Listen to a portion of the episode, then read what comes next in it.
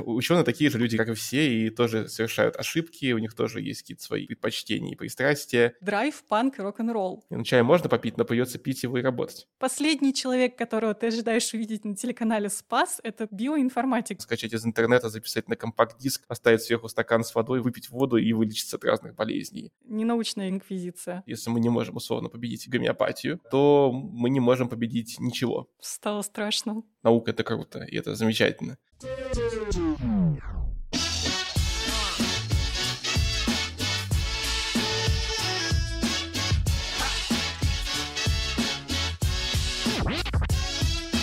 Всем привет! Это новый выпуск подкаста «Пути в профессию. Кем я стал, когда вырос». Меня зовут Инна, я ведущая этого подкаста, а вместе со мной люди разных специальностей простыми словами рассказывают, кем они работают, что делают на работе и как они туда попали. В этом сезоне мы поговорим о профессиях, которых не существовало еще 20 лет назад, когда многих из нас спрашивали, «А кем ты станешь, когда вырастешь. Если вы тоже не могли ответить на этот вопрос, то ставьте подкасту оценки и пишите отзывы. Серьезно, очень мало приложений позволяет как-то оценить подкаст или тем более что-то написать, так что если вы можете это сделать, то это прям привилегия. Я мотивирую вас ей воспользоваться, ну и просто буду очень рада видеть ваши отзывы. А теперь погнали разбираться с современными профессиями.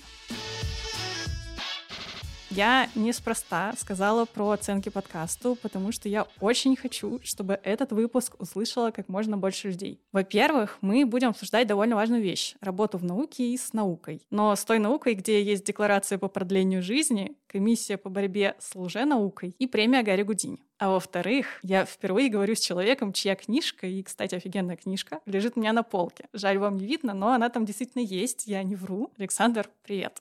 Привет, очень приятно. Спасибо, что пригласили.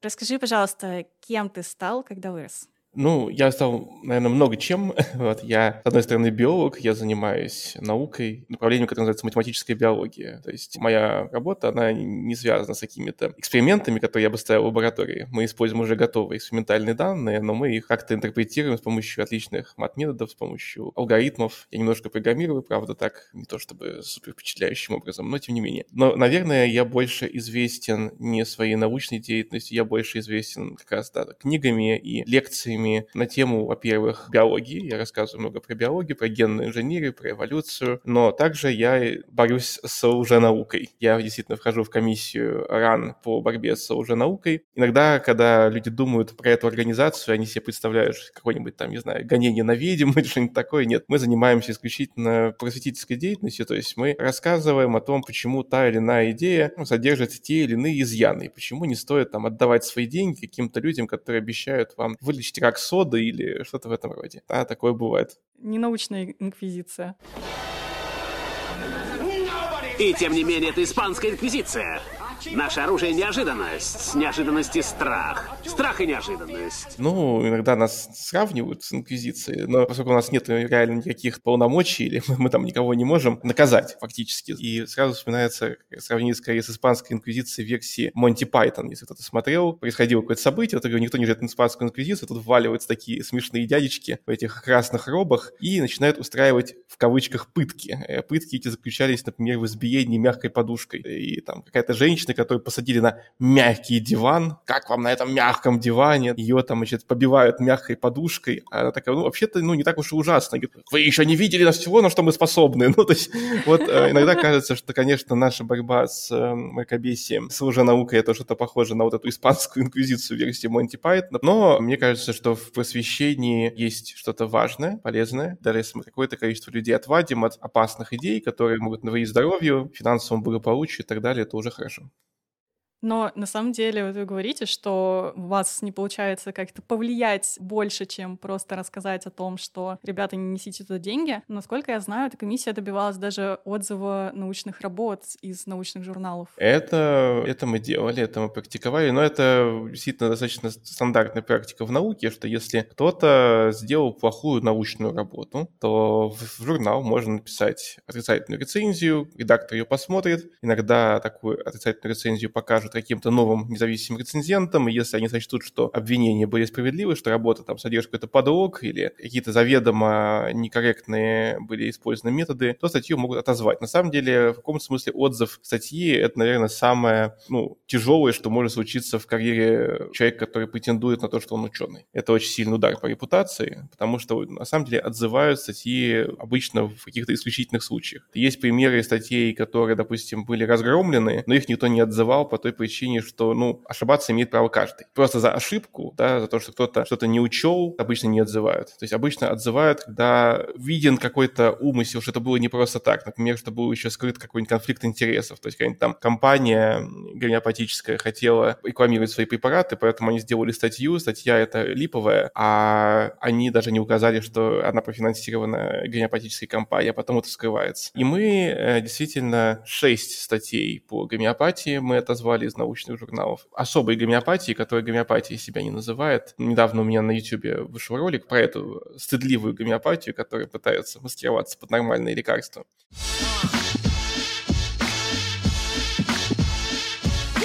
я бы хотела обратить внимание вот на что. Первое, что ты всегда пишешь в своих описаниях, и первое, что даже ты сейчас сказал, когда представлялся, что по образованию ты биолог, и в принципе ты биолог. Факультет биоинженерии и биоинформатики МГУ. Да, при этом мне, как человеку с факультета прикладной математики, казалось, что биоинформатики — это скорее такие узкоспециализированные программисты, которые что-то программируют для биологов, чем сами прям биологи. Все-таки сколько в биоинформатике биологии, а сколько информатики? Ну, есть и то, и другое. То есть есть узкопрофильные программисты, которые, например, делают такой биоинформатический софт, да, то есть программы, которыми будут пользоваться потом другие люди. Тут, например, очень хорошие нужны навыки программирования, чтобы не было никаких там багов, глюков. А есть люди, которые прежде всего биологи, а мат-методы и алгоритмы нужны для того, чтобы было легче поставить и решить собственные биологические задачи. И меня всегда биология интересовала, ну, в этом плане чуть больше. То есть сначала биологическая задача, а потом уже надо под нее искать какое-то алгоритмическое решение. Поэтому я ассоциирую себя больше с биологом. Ну, я кандидат биологических наук, не математических наук, не технических наук.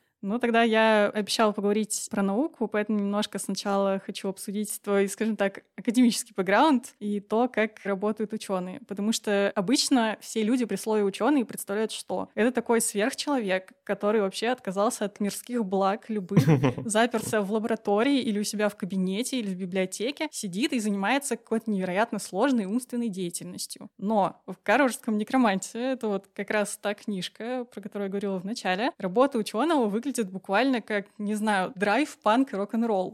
Ты постоянно придумываешь кучу штук, проверяешь их, проваливаешься, придумываешь новые, ставишь какие-то эксперименты. Так, играем в детектива. В общем, это правда так. Бывает по-разному, то есть вот как ты описал вначале. Бывает так, что люди прям кроме науки ничего не видят и с утра до вечера сидят в лаборатории, занимаются, штудируют. Но при этом бывает у ученых и хобби, и личная жизнь. Например, знаменитый Ричард Фейман играл на барабанах. И можно найти, наверное, у любого ученого на самом деле какое-нибудь хобби, которое его интересует. Я вот танцами увлекаюсь социальными. А, ну, в общем, ученые такие же люди, как и все, и тоже совершают ошибки, у них тоже есть какие-то свои предпочтения и пристрастия. То, как описано в Гарвардском некоманде. Я, с одной стороны, пытался научный процесс там сделать максимально реалистичным, но это все равно это выжимка, да, то есть понятно, что на каждый красивый эксперимент, который там описан, да, что вот ученые там взяли там мышей, принесли их в жертву, получили магический эффект. За каждым таким экспериментом на самом деле стоит год, а то и годы очень кропотливой и достаточно монотонной работы. То есть если у тебя есть работа на мышах, то ты будешь этих мышей вести, ты будешь этих мышей там скрывать, этих мышей, значит, анализировать, и там будет огромное количество процедур, процедур, которые нужно будет повторять из раза в раз, уметь это делать. Есть технические навыки в экспериментальной биологии, которые сложно освоить. Люди, которые ими владеют, они как бы на вес золота. Поэтому в науке бывает по-разному. Моя область науки, она в этом плане чуть-чуть э, легче, потому что мое рабочее место — это компьютер. Если что-то я сделал неправильно, то я переделал, быстренько переправил. Большая часть моей деятельности, она постоянно как раз связана с тем, что ты о чем-то думаешь, а потом ты придумываешь что-то новое. А потом ты понимаешь, что ты придумал что-то ошибочное и переделываешь. Ну, то есть рутины в моей работе почти нет. Вот в этом прелесть науки теоретической, если угодно. Я пробовал когда-то заниматься экспериментальной наукой, у меня было несколько курсовых работ, связанных с экспериментальной биологией, связанных с генной инженерией. И, ну, во-первых, у меня руки кривые, мне тяжело в пробирку попадать всегда. Вот. Э, в общем, я, у меня сложилось впечатление, что я не очень хорошо подхожу для этой роли, потому что некоторые этапы работы очень увлекательные, но между ними очень большие были этапы монотонные. Поэтому, если ты где-то ошибешься хотя бы чуть-чуть, у тебя может поломаться эксперимент, который поломает и тебе там неделю работы, и коллегам еще может быть что-то испортить. Короче, ответственность очень большая. И я поэтому перед экспериментальным биологом я преклоняюсь, то есть спасибо, что вы добываете все эти данные, которыми мы можем пользоваться. Вы замечательные люди, но я к вам пока не готов присоединиться. Но я могу рассказать, вот в этом году у нас вышла статья в журнале Scientific Reports, которая посвящена изучению генов запрограммированной клеточной смерти у паразитических стрекательных. Надо расшифровать теперь все это. Да-да-да. Значит, кто такие стрекательные? Есть там гидра, есть медуза, коралловые полипы. Они все родственные, и они нормальные животные. А есть стрекательные, то есть это родственные этим всем организмам существа, которые являются сильно упрощенными паразитами. Тут придется, наверное, немножечко издалека зайти, почему нас они заинтересовали, их эволюция и запрограммированная там клеточная смерть. Есть такой интересный биологический феномен, когда у вас есть раковая клетка какого-то организма, и в норме рак, он не передается от одного животного к другому животному. Но есть экзотичный пример, когда это происходит. Например, там, тасманийского дьявола рак умеет передаваться с мордочки одного тасманийского дьявола на другого, которого он покусает. Стало страшно. Вот, такое бывает, да. И если это посмотреть с точки зрения такой вот ну, фундаментальной биологии, можно было бы сказать, что, смотрите, кем является вот эта вот раковая клетка, которая научилась передаваться от животного к животному? Это одноклеточные млекопитающие. То есть по своему генетическому составу, да, если мы построим родословную, построим какое-то дерево эволюционное, да, мы понимаем, что это одноклеточная форма жизни, это млекопитающее. Но оно не млекопитающее по своей физиологии, да, это одноклеточный паразит, который скачет с одного животного на другое, вызывает у него болезнь. Поэтому у нас возникла гипотеза. А может ли быть такое, что появится у нас такой одноклеточный рак, а он потом во что-нибудь доразовьется? И разовьется во что-нибудь многоклеточное, и мы потом будем думать, что это нормальное животное. И как такое можно поискать? А, ну, давайте мы поищем таких странных животных, которые не похожи на тех, кому они близки по своей родословной, по своим генетическим маркерам. То есть мы видим, что это родственник, да, а на маму, папу не похож. Да? Вот, значит, наверное, где-то там что-то поломалось. И вот э, так мы приходим вот к этим к миксоспореям, потому что они являются совершенно точно родственниками медуз, коралловых полипов, но внешне они на них вообще не похожи. То есть очень странный организм. И как можно проверить эту гипотезу про рак? Раковая клетка – это мутантная клетка. В ней ломаются какие-то гены. Потому что есть куча генов, которые защищают клетку от того, чтобы она стала раковой. И среди этих генов очень важную роль играют как раз гены запрограммированной клеточной смерти. То есть, когда клетка чувствует, что она поломалась, повредилась, вот-вот станет раковой, она себя убивает. И для того, чтобы раковая клетка преуспела, она должна эти механизмы генетически в себе поломать. И поэтому есть гены, в которых мы ожидаем поломки в случае, если что-то пошло не так, клетка стала раковой. И мы поэтому решили посмотреть, а что вот с такими генами у вот этих вот миксоспорей. И оказалось, что в отличие от большого количества контрольных нормальных животных, у них действительно поломано огромное количество генов, которые ломаются в раковых клетках и которые связаны с запрограммированной клеточной смертью. Это была работа несколько лет назад, а дальше мы эту работу продолжили, потому что это был такой аргумент в пользу, но не доказательство того, что так оно и было. У нас не было генетических данных, вот как раз экспериментальных биологических данных, родственной группы, которая как бы такое переходное звено между вот этими миксоспореями, сильно упрощенными и более сложно устроенными гидрами, медузами и прочими. И, ну, в каком-то смысле к нашему разочарованию, но тем не менее, факты есть факты. Оказалось, что у них тоже поломано огромное количество генов, связанных с э, запрограммированной клеточной смертью. И это говорит о том, что, видимо, эти гены утрачиваются постепенно, просто при переходе к паразитизму, а не из-за того, что там была какая-то зверушка, у которой случился рак, раковые клетки начали кого-то заражать, а потом эволюционировали в, в, снова в многоклеточное. Этот, этот интересный, красивый сценарий, он в итоге не подтвердился. И вот это интересно то, что вот все вот эти, тем не менее, выводы можно делать путем анализа генов, сравнивая, какие гены у кого есть, где какие мутации произошли. То есть мы берем эти данные, и мы смотрим, а что там происходило, как эволюционировали генетически те или иные организмы, как у них эволюционировала вот эта вот запрограммированная клеточная смерть.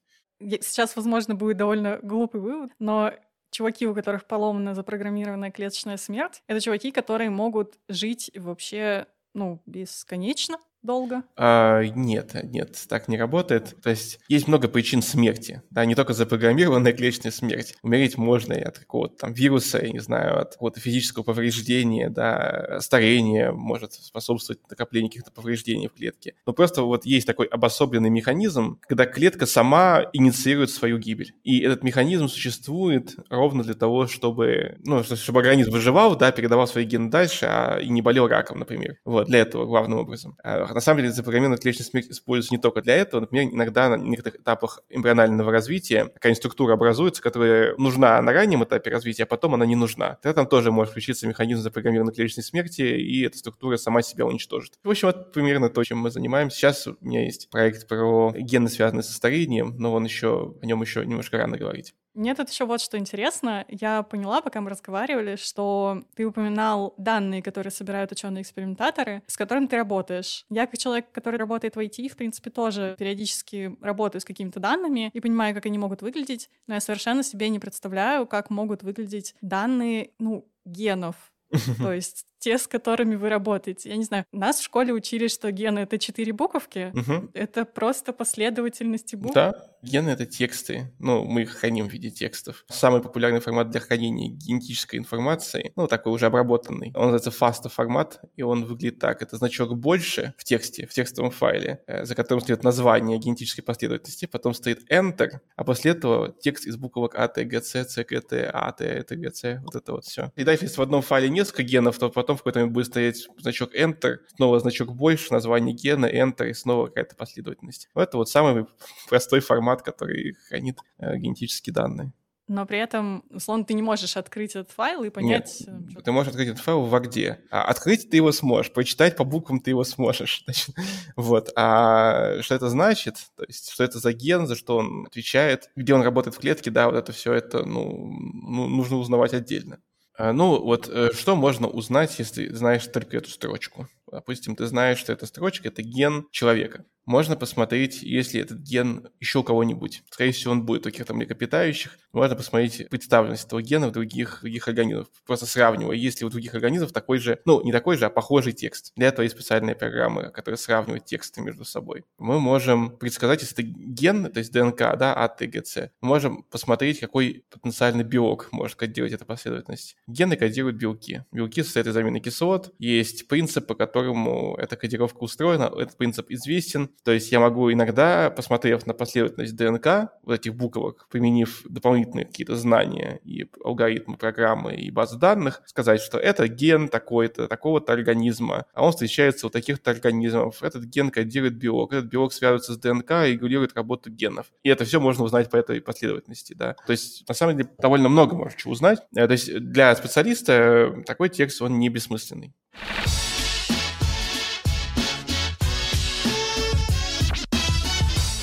А почему ты вообще решил заняться биоинформатикой? Потому что специальность, как мне кажется, не самая распространенная, и кажется, что это должно быть какое-то довольно осознанное решение, а не просто, не знаю, наугад поступил куда-то, или родители посоветовали, или что-то еще. Как начались твои взаимоотношения с биологией, и почему они продолжились? Ну, на самом деле, я еще со школьных лет как-то разделялся между любовью к математике и к биологии. У меня гимназия была 1543 на юго-западе Москвы. Я поступил одновременно в какой-то момент на биокласс, там у нас экзамены были внутренние специальные. Я поступил на биокласс, э, ну, хим-биокласс и физмат-класс. И я до 1 сентября не мог решиться, куда я пойду. Ну, в итоге я пошел на биокласс, но при этом мои самые сильные предметы на биоклассе были математические. Вот, ну, там алгебра, геометрия, информатика. Ты был человеком, которого все списывали алгебру? Ну, алгебру, да. У нас сложная школа. В некоторых школах там полкласса медалистов, у нас там два человека серебряных. вот. Ну, я, может быть, утрирую, но примерно так. У нас достаточно тяжело было. И у меня, значит, было 8 троек, по-моему, в аттестате и 4 пятерки. Вот пятерки у меня были по алгебре, геометрии, информатике и английскому языку. Вот. А тройки у меня были там физра, французский, русский, литература, писатель Александр Панч стройка по литературе в школе. В общем, я всегда любил математику, но при этом склонялся к биологии. А тут я поступил вот на этот факультет биоинженерии и биоинформатики. Вообще изначально думал, что я буду биоинженерией заниматься, но я столкнулся ровно вот с тем опытом, который я описал, работая в мокрых лабораториях. Что-то не мое, и переметнулся тогда вот во вторую часть своей специальности, в биоинформатику, где все мне было понятнее, и при этом там как раз и совмещается математика с биологией. Но что может быть лучше, когда ты можешь не выбирать, да? Тебе говорят, выбирай всю жизнь, выбирай, математик ты или биолог, а тут ты такой, ха, я биоинформатик. Ну а дальше как бы ты когда начинаешь чем-то заниматься, у тебя появляются какие-то ну, не знаю, проекты, гипотезы, ты ими занимаешься, пока ты ими занимаешься, тебе появляются какие-то новые вопросы к природе, и ты уходишь ими заниматься. И, в общем, дальше оно как бы само себя как-то поддерживает. Есть много преимуществ э, у биоинформатики. То есть я выбирал профессию не по этой причине, но в ретроспективе очень удобно, когда действительно твое рабочее место — это компьютер, ты можешь с любой точки земного шара делать все то же самое, что ты мог бы делать из своей лаборатории. У меня в свое время был лайфстайл-кумир BBC, по-моему, рассказывать про какого-то ученого, который занимается квантовой физикой, какой-то очень крутой ученый, и он живет в Штатах, у него есть минивэн, и у него есть серфборд, и он путешествовал по набережной, постоянно в новое место приезжал, там, значит, сначала поет, посерфит, а потом разводит шезлонг и сядет там с ноутбуком и будет заниматься своей квантовой физикой. Я думаю, это же классно, то есть некоторые научные специальности могут такое позволить своим сотрудникам. Да, потому что экспериментальных мышек, конечно, за собой не перевезешь куда-нибудь. Тогда у меня есть еще такой немножко провокационный вопрос. То есть получается, чтобы стать ученым, учиться в школе на пятерке не обязательно.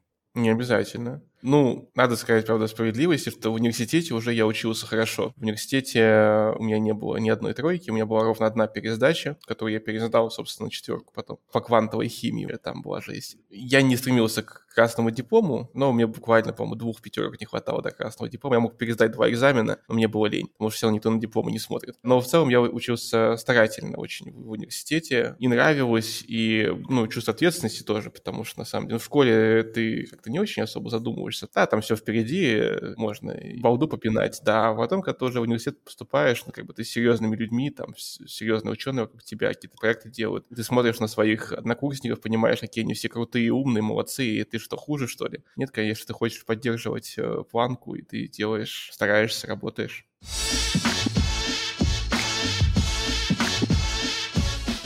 Теперь мне хочется поговорить о том, благодаря чему ты, собственно, обрел аудиторию и тому, как это случилось. Расскажи, пожалуйста, как ты вообще решил, что о науке, о биологии надо рассказывать? Ну, еще до того, как я стал там каким-то научным журналистом и что-то в этом роде, мне когда появился впервые интернет, такой относительно доступный, были времена, надо для молодой части аудитории пояснить, когда сначала интернета вообще не было, потом его изобрели, потом были модемы, которые через телефонную линию, кстати, телефон это было тогда не черное зеркало, а такая фигня с трубкой, там кружочек нужно было крутить пальцем, значит, чтобы набрать номер, вот это вот все, да. Короче, жесть была. Интернетом было пользоваться невозможно. А потом появился нормальный интернет, я заходил в какие-то соцсети, на какие-то форумы по разным интересующим меня тематикам, и с удивлением для себя, с удивлением, потому потому что я всю свою жизнь, ну, я учился в гимназии, где очень умные были все ребята и хорошие, адекватные преподаватели. Потом я был в МГУ, в университете. А тут я выясняю, что есть люди, которые верят там, в астрологию. Я такой, как? как? Серьезно, что ли? Ну нахер. Отец, ну ты видел? Видел? Есть люди, которые лечатся там гомеопатией. Это вы, вы шутите, это же прикалываете, что ли? И тут ты такой понимаешь, что вообще-то жесть какая-то совершенно происходит с этим миром, что люди верят в какую-то совершенно невероятную чушь, и ты пытаешься понять, а почему в это верить? Ты задаешь людям вопрос, почему вы думаете, что это работает, там, гомеопатия? Говорит, ну как, я попробовал на себе, мне помогло. Ты такой, подождите, стой секундочку, но могло же само пройти, например, альтернативное объяснение какому-то. Не-не-не, я уверен, что это мне помогло. Ты понимаешь, что логики здесь нет, ее не надо искать, и от этого еще больше больше пригорает. И в итоге я вступал с такими людьми в дискуссии, достаточно подробные. И в какой-то момент у меня сложилось впечатление, что это очень неэффективно. То есть я с кем-то там в интернете поругался, увидел это три человека, и как бы человек этого я не переубедил, или даже если я его переубедил, то все равно толку мало, потому что, ну, что такое один человек, когда таких миллионы. И у меня возникло желание как-то оформлять все аргументы, тезисы, которые у меня накопились в ходе таких дискуссий в виде каких-то э, статей. А тут так получилось по случайному совпадению. Меня попросили написать научно-популярную статью для новой газеты. Моя первая научно-популярная статья, она была про... Тогда это только зарождалась персональная генетика. Можно прийти в компанию, плюнуть в пробирку, они почитают частично твою ДНК и что-то по поводу тебя могут сказать на основании этой ДНК. В России компании еще не было, и я написал, что такие компании должны появиться, потому что это очень перспективное направление, и, в общем-то, они появились, эти компании, там Атлас, Кинотек и так далее. Предсказал развитие персональной генетики в России. Ну, а статья была про то, что вообще можно сделать с помощью этих тестов, почему скоро там все будут свой геном на флешке на шее носить. Это предсказание не сбылось, пока что далеко не все носят свой геном на флешке на шее. Но, тем не менее, идея прикольная. И меня пригласили в редакцию Дмитрий Муратов, э, лауреат Нобелевской премии мира, и он очень классный, и э, он такой говорит, вот, очень хорошая получилась статья, очень понравилась нам, а что ты еще можешь? вот примерно в таком духе. И я тогда и высказал ему все, что я думаю по поводу всей этой уже науки, там, астрологии, гомеопатии и прочего. О, а так давай ты будешь нам про это писать. И я писал статьи для новой газеты, довольно много написал статей по разным научным тематикам. Потом я понял, что есть какие-то темы, которые не очень формат под газету. Ну, грубо говоря, когда что-то твои собственные рассуждения, то есть одно дело дело, ты пишешь обзор, когда ты все подкрепляешь там ссылками на исследования, а с другой стороны, есть какие-то твои собственные философские рассуждения там о том, как наука должна быть устроена, там, ну, такого рода вещи. И я завел свой собственный блог, тогда в живом журнале я выкладывал туда дополнительные вот эти вот статьи, которые я сам писал для себя. Так вот я жил, пока меня не стали почему-то приглашать читать лекции куда-то. Первую лекцию я читал в книжном магазине Гиперион на юбилее открытия молекулы ДНК. Рассказывал про то, что интересно ученые умеют делать с молекулой ДНК. Потом меня пригласили пригласили. Вторую свою лекцию я читал в музее, который называется «Экспериментаниум». Я там для детей читал лекцию про ошибки мышления, про то, почему люди могут верить во всякие глупости и как от этих глупостей защититься. Ну и дальше как-то оно само пошло, покатилось. То есть э, ты читаешь лекции, тебя все больше узнают, куда-то приглашают. Меня приглашали много раз на телевидение. Первый поход мой на телевидение был связан с тем, что какие-то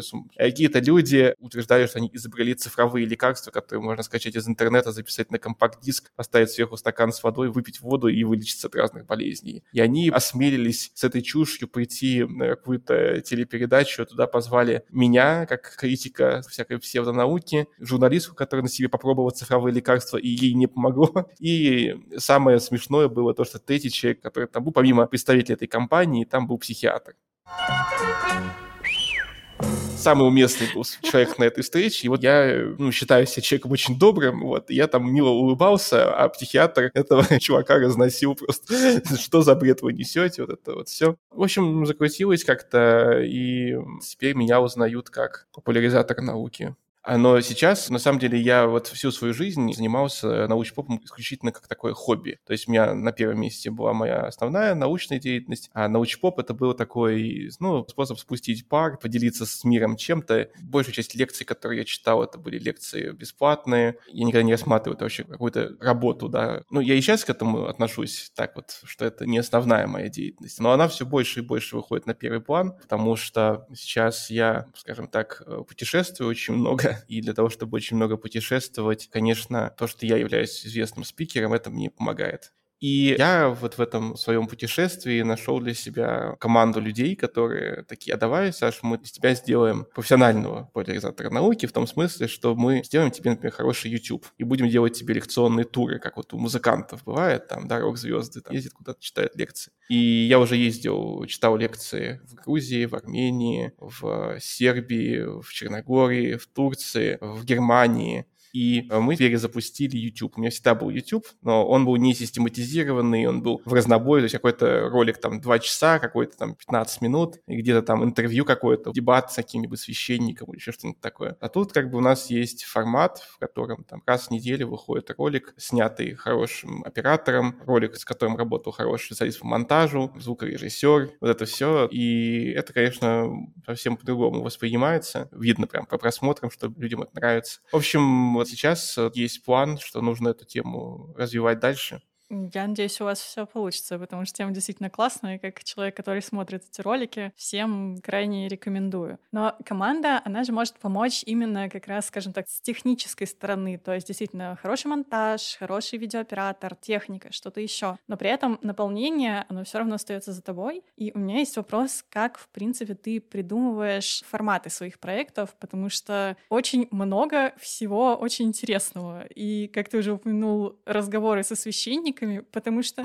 последний человек, которого ты ожидаешь увидеть на телеканале «Спас», это биоинформатик. Ну, серьезно, как просто, откуда? Да. В общем, расскажи, как ты все это придумываешь. Ну, я думаю, что есть одна вещь, которая меня, наверное, чуть-чуть выделяет на фоне других людей, которые про науку говорят. Есть люди, которые говорят прям про науку, про науку, потому что наука — это круто, и это замечательно. Но у меня главный катализатор всей моей деятельности — это подгорание моей пятой точки. То есть я увидел, что в интернете кто-то не прав, и я пошел продумывать план, как мне, значит, исправить это неудачно сложившееся обстоятельство в мире. То есть у меня есть какое-то такое непреодолимое желание изменить мир. Изменить мир в сторону рациональности, в сторону любви к науке. Поэтому какую бы тему я ни взял, на самом деле, там где-то будет под текстом какая-то из этих идей, что давайте проверять, а не слепо верить, давайте значит, учиться на ошибках, давайте задумываться, да, ставить под сомнение какие-то некорректные аргументы, давайте лучше мыслить. Вот такого рода вещи. И это объединяет, собственно, все, что я делаю. То есть, допустим, если ролик про эволюцию, то с роллингом креационизма, а не просто потому, что эволюция — это круто. Да, эволюция — это круто, но надо понимать, что есть такие люди, которые в нее не верят. Давайте мы объясним, почему они неправы. И на самом деле у этого есть и плюс, и минус очевидный плюс заключается в том, что если ты поднимаешь такие резонансные темы, то дальше срабатывает так называемая аксиома Тревора. Она гласит, что если ты что-то такое провокационное сказал, то на тебя обязательно отреагируют неадекватным образом какие-то сумасшедшие, но при этом они отреагируют настолько неадекватно, что на их неадекватность отреагирует кто-то еще, и при этом тоже неадекватно, и в итоге все друг на друга, ну, неадекватно отреагируют, и как бы все будут это обсуждать.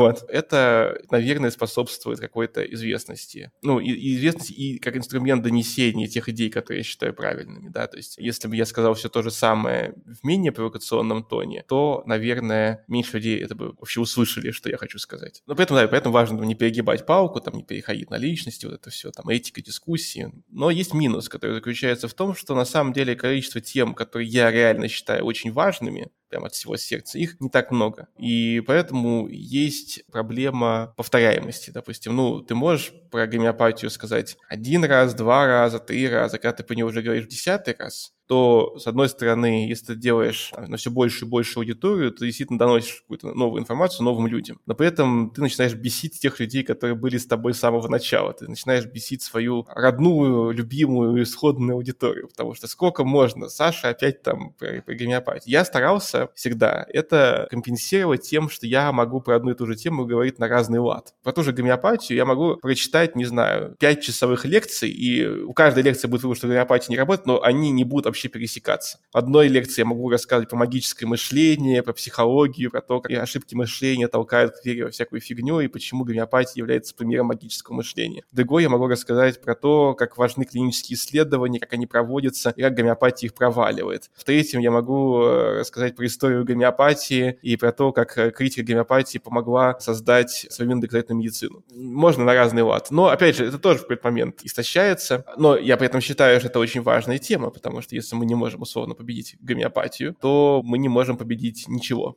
Когда ты действительно считаешь, что нужно больше говорить про какие-то очень важные идеи, а важных идей не очень много, неизбежно ты сталкиваешься с тем, что, ну, вот все, ты рассказал все, что ты хотел рассказать, а что дальше рассказывать? Тем не менее, находится какая-то новая тема, которую я внезапно начинаю считать самой важной. Например, сейчас самой важной темой я считаю тему старения. И по теме старения, на самом деле, можно, ну, вот если я пишу книжку на английском языке про старение, и там больше тысячи источников. То есть сколько можно рассказать про старение, можно рассказать про то, а является ли старение генетической программой, можно рассказать рассказать про то, почему одни организмы живут долго, другие живут мало. Можно рассказать про лекарства старения, какие наиболее перспективные разработки. Ну, в общем, возникает огромный пласт. И это все вроде бы связано с той темой, которую я считаю самой важной. Поэтому приходится придумать какие-то вот такие вот ухищрения, а как говорить новое, но при этом, говоря каждый раз новое, проталкивать какие-то идеи, которые я считаю важными. И это, на самом деле, нетривиальная задача. Ну, то есть, как бы у меня куча есть друзей и знакомых из науки, с которыми я, допустим, могу посоветоваться на предмет там корректности какого-то утверждения. А тут же, на самом деле, когда ты занимаешься популяризацией науки, ты как раз хочешь, чтобы к тебе приходили с вопросом, сказали, а вот есть такая-то проблема, типа, я, это я не понимаю, как это устроено, а почему вот так, а почему это. И иногда просто, типа, в голову не пришло, что это вообще является интересным вопросом. А тут тебе говорят, смотрите, а на самом деле это людям непонятно вот это.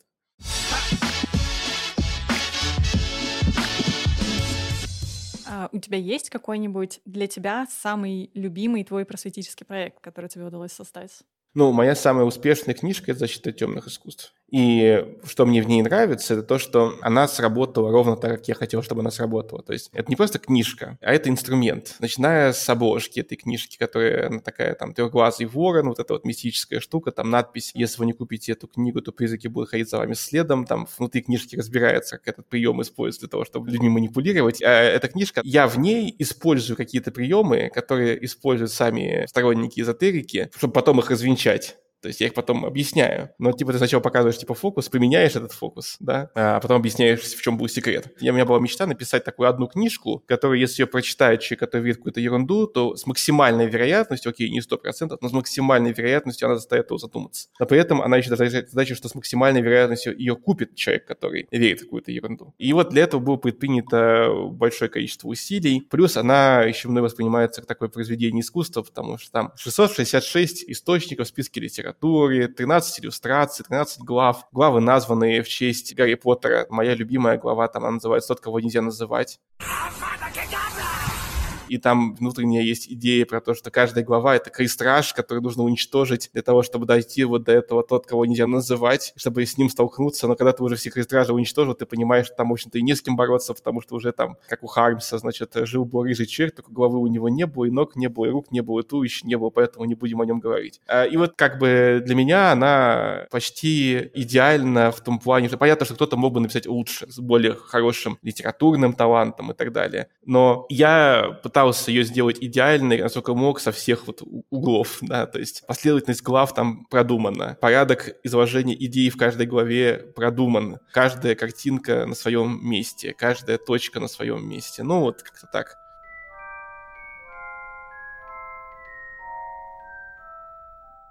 А как вот, кстати, поймать ту самую грань между упрощением, с одной стороны, того, что ты рассказываешь, но с другой стороны, какой-то научностью и тем, чтобы это было людям понятно и действительно доносило верные смыслы? А, ну, для меня ответ такой, что если ты пишешь научно-популярную книжку, то на всякое фактическое утверждение, да, ну, утверждение, которое не является заведомо твоим мнением, когда я люблю мороженое, да, тут тебе не нужно пруф вставлять. Но если ты о чем-то говоришь, то ты должен предоставить ссылку на исследование, которое ты должен прочитать, ты должен убедиться, что это нормальное исследование. И ты должен мне кажется. Не просто сказать, что вот есть какой-то факт, но и желательно в минимальном каким-то образом, тем не менее, дать человеку понять примерно, как это делалось. Чтобы человек не просто, типа, верьте нам, там, мы ученые. А, то есть, допустим, я когда рассказываю про феномен ложной памяти в защите темных искусств, я ссылаюсь на работу, в частности, там, Элизабет Лофтус, такой специалист по памяти, и описываю некоторые эксперименты, которые они проводили. Мне кажется, что если эти описания экспериментов убрать, они, с одной стороны,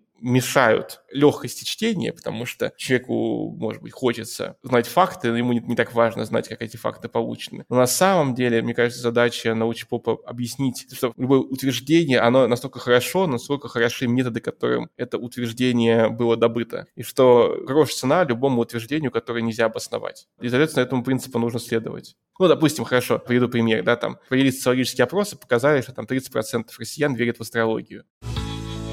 Гороскоп на 11 мая для типичных представителей знаков зодиака от Павла Глобы понятно, что вот здесь нет никакого смысла подробно описывать эксперимент. Ну, то есть можно описать, как проводятся социологические опросы, там, всеми нюансами и так далее. Ну, просто смотришь, был он адекватно сделан или нет. Если был, просто пишешь. даешь ссылку. А вот если ты говоришь там, что Танейгава научился редактировать память грызунам с помощью оптогенетики, светя им светом ультрафиолетом в мозг, тогда возникает сразу вопрос, типа, чё-чё-чё?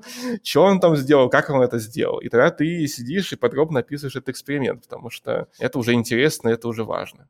Не мешает ли тот большой научный бэкграунд, который есть э, у ученого, просто это описывать. То есть, условно, как подобрать те слова, которые будут понятны обычному человеку? Ну, на самом деле, чем больше ты знаешь, тем легче писать. Потому что, ну, во-первых, флоу, да, то есть динамика повествования, она очень сильно зависит от того, насколько ты связываешь те или иные идеи. Если у тебя есть хорошие метафоры, примеры, то есть большой багаж знаний, ты можешь сразу взять и все красиво собрать У тебя есть несколько тезисов, несколько экспериментов, несколько исследований, и ты их излагаешь в такой последовательности, например, чтобы ты рассказал про одно исследование, а из него уже вытекает второе. И тебе уже не нужно что-то объяснять во втором, потому что это уже объяснил во время первого. И в этом порядке они как бы экономят время, и, и при этом возникает более хорошая динамика повествования. Моя ну, последняя книга вот про старение. Я, с одной стороны, очень много чего изучал по этой теме раньше, но с другой стороны, из-за того, что наука движется семимильными шагами вперед, буквально там за последние несколько лет вышло столько исследований, что тебе приходится погрузиться в огромное количество новых вещей, и тут ты сталкиваешься как раз вот ровно с этой проблемой, что ты уже в процессе узнаешь еще какие-то детали, еще какие-то исследования, и теперь ты думаешь, а куда мне это теперь это вставить? Потому что вроде бы это очень интересная история, но вот у меня уже есть какой-то мой каркас моего повествования, и это как бы никуда не вписывается. Иногда приходится просто все взять и переделать, потому что, ну, красивая была структура, а теперь есть какой-то исследование, который эту структуру нужно вставить, но оно не вставляется, потому что возникает какой-то кусок, который непонятно как в этой структуре все ломает. И ты такой, блин, окей, хорошо. А если мы возьмем и вообще переименуем главу и скажем, что эта глава не про это, а вот про это плюс вот это, и теперь у нас будет другой заход, другое введение и другой вывод. И это сложнее писать.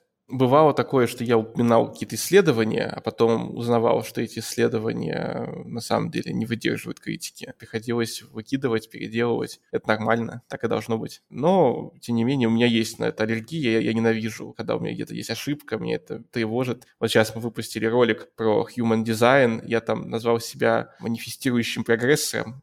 Вот, например, мой бодиграф, можете на него посмотреть. Human Design определил тип моей личности как манифестирующий прогрессор прогрессор. Вот, собственно. Казалось бы, ну, Human Design — это такой бред. Но вот на самом деле он называется манифестирующий генератор. И у меня от этого голова болит, потому что, блин, ну да, вроде как хрень одну назвал другой хренью, как бы и то, и то не имеет смысла, и то, и то бессмысленный набор слов, да. Но нет, ну надо, чтобы было все правильно, надо, чтобы я там в итоге пометку сделал в описании к видео, что манифестирующий генератор, а не прогрессор. Кстати, вот в деятельности популяризатора науки. Какое примерно соотношение процентной научной работы, вот этого именно? Копания в статьях, сбора данных, обработки, поиска источников, а сколько условно публично-социальный, то есть, не знаю, сколько нужно готовиться к лекции, чтобы потом прийти и отчитать часовую лекцию, например? Ну, понятно, что если мы сравним как бы одну лекцию, то есть к этой лекции можно готовиться долго. Сначала нужно что-то знать, и тут очень сложно оценить, потому что у меня там мои пять лет образования в университете, школьное образование, это все тоже вносит какой-то вклад в то, о чем я рассказываю. Но если мы говорим про какую-то новую лекцию, обычно я к ней несколько дней готовлюсь в плане, ну, сижу и читаю дополнительные источники, делаю презентацию, проверяю, факт-чекинг и так далее. Ну и потом ты часто эту лекцию читаешь. Но потом ты эту лекцию можешь повторять много раз в разных аудиториях, в разных городах, в разных странах, на разных площадках. И поэтому, конечно, в итоге получается, что ты на коммуникацию выделяешь в итоге больше времени, чем на подготовку. Но, наверное, тоже не совсем справедливо, потому что если, допустим, книжку, то, допустим, защиту от темных искусств я писал полтора года. Я не знаю, чтобы я полтора года лекции читал.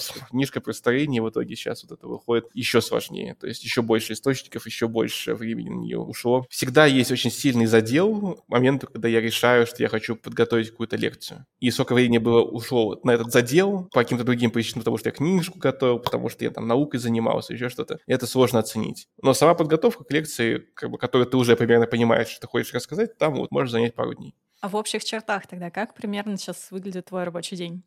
Проснулся, достал компьютер, сделал то, что планировал сделать. Я не знаю, то есть... Нет, ну в том плане, что какие составляющие там присутствуют? Созвоны с коллегами, чтение очень большого количества научных статей, написание статей. Я открыл для себя, что самый хороший способ писать научные статьи — это с кем-то. Когда ты можешь обмениваться в обе стороны. Когда кто-то независимый тебя корректирует, и ты, ты кого-то корректируешь, что и процесс идет быстрее. Плюс увеличивается чувство ответственности. Потому что когда ты сам себе такой, ну, я могу же сейчас, типа, пойти там чаю попить. Ну, ну, я потом приступлю к работе, да, там, сейчас я чайку попью, потом прогуляюсь, в бассейне поплаваю, я не знаю. Вот. А когда у тебя договоренность с кем-то, что все, вот мы сейчас сидим, там, пишем статью, то все, как бы, не отвертишься. Никакого чая. Никакого чая, да. Ну, чай можно попить, но придется пить его и работать. Ну, не самое плохое соседство.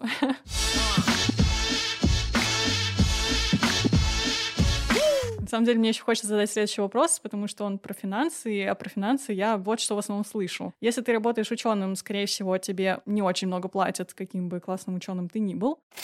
Если ты написал книжку, то тебе вроде как платят роялти с продажи, но это тоже не очень большие деньги, какими бы тиражами книжка не расходилась.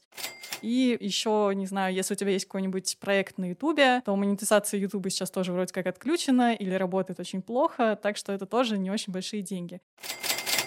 В общем, как будто бы везде все плохо, поэтому есть вопрос, как ученый-популяризатор сейчас может вообще зарабатывать, и действительно ли все так плохо? Ну, нет, я бы не сказал, что все плохо в моем случае, потому что, в конце концов, я вот могу позволить себе путешествовать по всему миру в течение больше года. Но тут действительно сочетание очень большого количества факторов. То есть у меня некоторое, не знаю, привилегированное положение по многим из этих фронтов. То есть если брать мою научную карьеру, то у меня довольно много статей в достаточно хороших научных журналах, а в науке это учитывается, когда тебе определяют твою зарплату. Зарплата в российской науке не очень большая, большая, сразу скажу, конечно, но на нее влияет наличие твоих статей. Собственно, твои статьи научные — это то, чем ты отчитываешься за свою работу. То есть нету там камеры наблюдения, которые смотрят, что ты уделил 8 часов своей работе, но предполагается, что если ты работаешь, что у тебя есть что предъявить в итоге. А что вы, собственно, сделали? Что вы открыли? Вот предъявите ваши научные публикации. С этим у меня, ну, относительно неплохо. Вот. Вторая вещь — это то, что я читаю коммерческие лекции. Лекции по билетам, у меня есть для этого организаторы, которые это делают.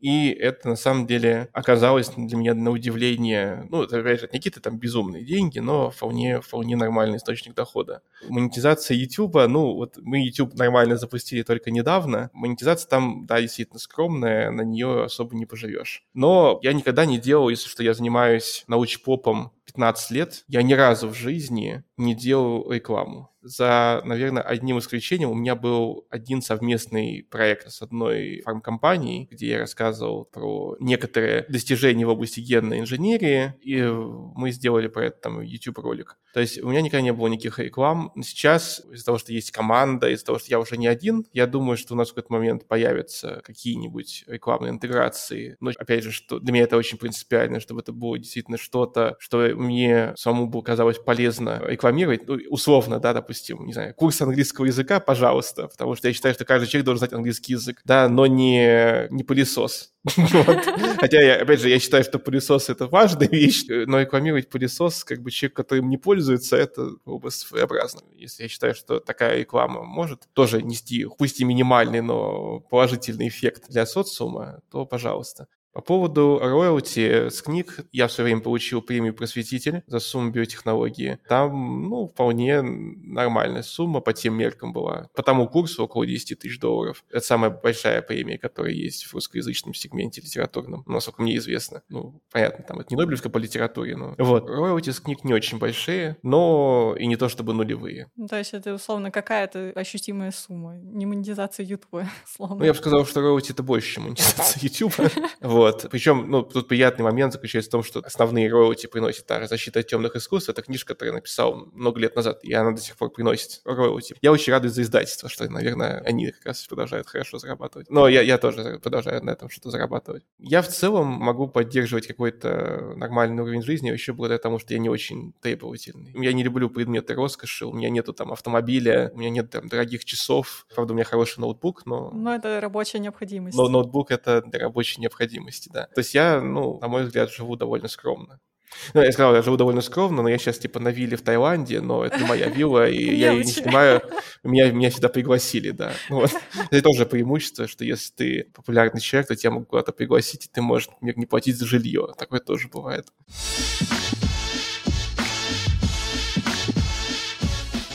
Как вообще сейчас человек может стать популяризатором науки? Вот есть какой-то, не знаю, человек, который занимается научной деятельностью, очень хочет про нее рассказывать. Мне просто кажется, что за последние несколько особенно лет деятельность просветителей явно как-то эволюционировала. То есть какие-то методы, которые раньше хорошо работали, типа, не знаю, дискуссии в ЖЖ, уже потихонечку отмирают. Какие-то новые, типа, тех же шортсов э, в Ютубе появляются. Должен ли сейчас популяризатор, например, быть еще дополнительно, не знаю, СММщиком и уметь уметь снимать завлекающие тиктоки, или достаточно просто уметь хорошо рассказывать о своей области?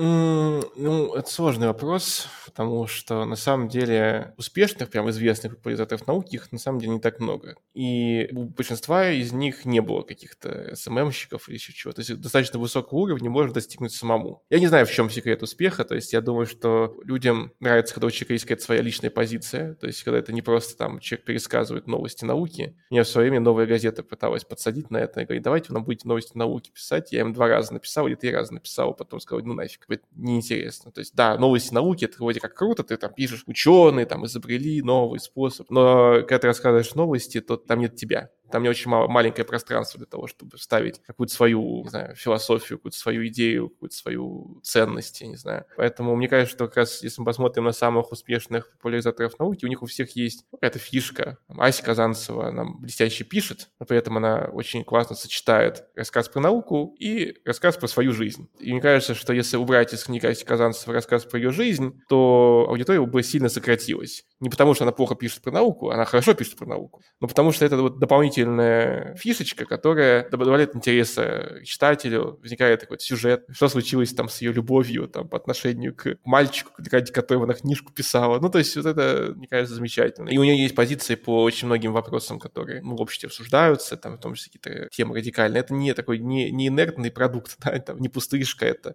комплексная популяризация, где ты получаешь и науку, и интересные мнения, и какую-то юмор, историю, да, вот это все.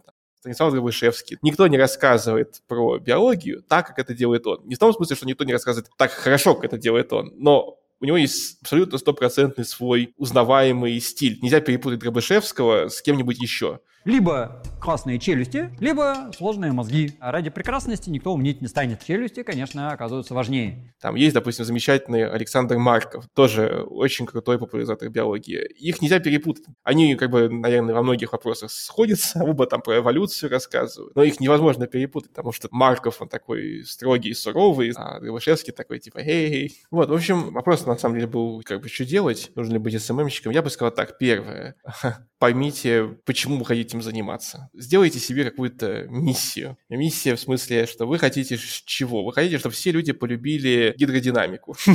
Вы хотите сделать планету чище. Вы хотите, чтобы все стали умнее. Не обязательно, что это будет достижимая цель, но это то, что будет, наверное, какой-то вектор задавать того направления, в котором вы двигаетесь, чтобы люди понимали, чего вы хотите, чтобы люди понимали, про что вы получите соответствующее образование, если можете. Или покажите, что вы действительно глубже, чем все остальные, пытаетесь разобраться в какой-то тематике. Почему нужно слушать именно вас, да, а не кого-то другого? Попробуйте ответить для себя этот вопрос, и если не можете ответить, то придумайте, что изменить для того, чтобы у вас появился ответ на этот вопрос. В этом уже будет очень многое. Вот. Не стесняйтесь говорить то, что вы думаете. Ну а так, конечно, всегда справедлив принцип экологических ниш, что ли, что вот появляется, допустим, какой-то новый ресурс, новая площадка, где нету, допустим, еще суперизвестных людей. Наверное, там можно попытать свою удачу. Но это не значит, что не нужно пытаться пробиться там, где есть уже успешные люди. Много примеров людей есть, которые на том же YouTube недавно начали и, тем не менее, пришли к успеху. Главное делать то, что вам интересно. You, you настало время моей любимой рубрики в подкасте, и это баечки. Я бы хотела попросить тебя вспомнить какой-нибудь один момент из лекции, который запомнился тебе сильнее всех остальных. Я помню, как когда вышла «Защита темных искусств», была презентация в каком-то книжном магазине в Санкт-Петербурге, и э, я читал лекцию, по-моему, «Нейробиологические основы мифа паранормальном». Это лекция, где я объясняю, как вера всяких демонов, там, духов может объясняться глюками человеческого мозга. Там был свободный вход, мог прийти кто угодно, и там какая-то женщина пришла, и она не дослушала до конца лекции, где-то в середине лекции какой-то момент сказала, типа, вот, как вы смеете? Вы же, типа, ученый, почему вы такой закостенелых взглядов, типа, вы не готовы принимать другую точку зрения. Вы даже не хотите слушать, что вам говорит другая сторона, что говорят сторонники мистики, эзотерики. Вот если бы вы их послушали, услышали их аргументы, там, вы бы поняли, на самом деле мир не так просто, однозначно, это вот все-все-все-все-все. Вот, потому что вот у меня был пример, и дальше вот там я там столкнулся с каким-то таким вот явлением. Вот как вы это объясните? И я такой начинаю, типа, а, ну это объяснить очень просто, а она такая берет и уходит. И вот ирония была в том, что она только что прочитала такую лекцию про то, как важно слушать, что тебе могут ответить там твои оппоненты, и она, значит, вбрасывает какой-то аргумент, и дальше а ее не интересует, что я отвечу. Ей дали возможность высказаться, пожалуйста, можете дать микрофон, высказать, почему вы со мной не согласны. Но она слушать не захотела, встала и ушла. И я, мне показалось, что это очень забавно. Гениальная иллюстрация. Хорошая иллюстрация да. Да, того, что люди, которые говорят про закосенелость чужого мышления, про то, что это другие люди, там, не готовы что-то слушать, часто сами не готовы ничего слушать.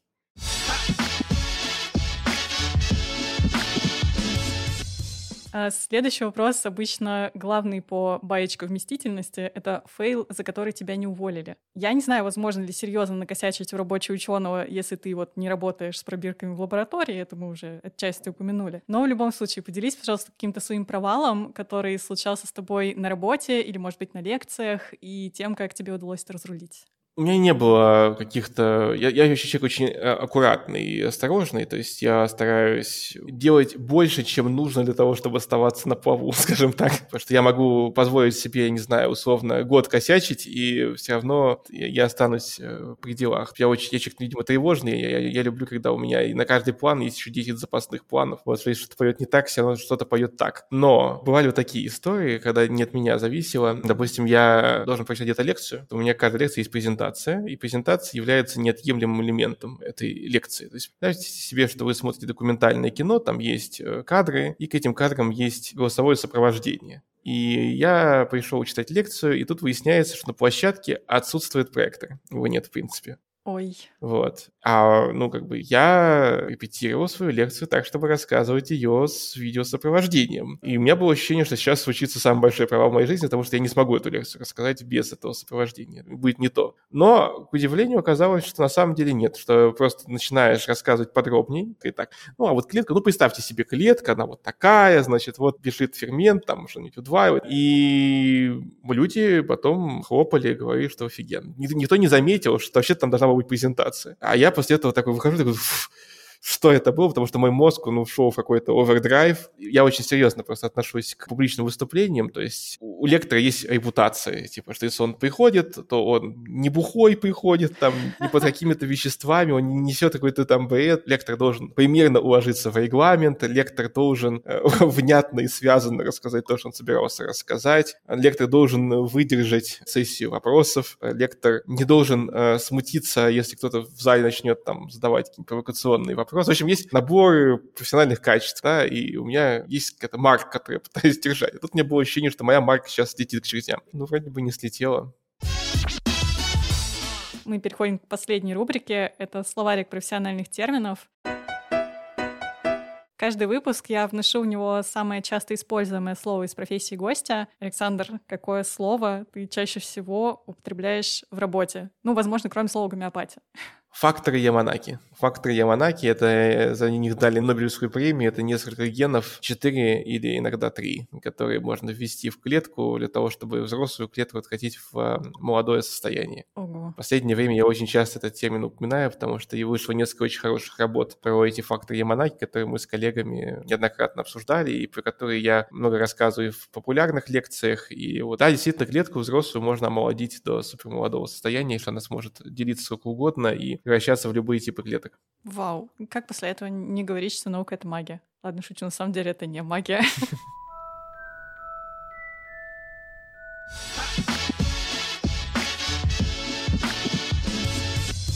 Оказывается, работа в науке может быть драйвовой, если ты достаточно любопытный. Дискуссии в комментариях запросто могут вырасти в просветительский проект. А люди готовы воспринимать даже информацию о половом поведении бактерий или бронированных землеройках, если найти способ рассказать ее интересно. Сегодня на связи со мной был Александр Панчин, кандидат биологических наук, популяризатор науки, лауреат премии «Просветитель» и «Мракоборец».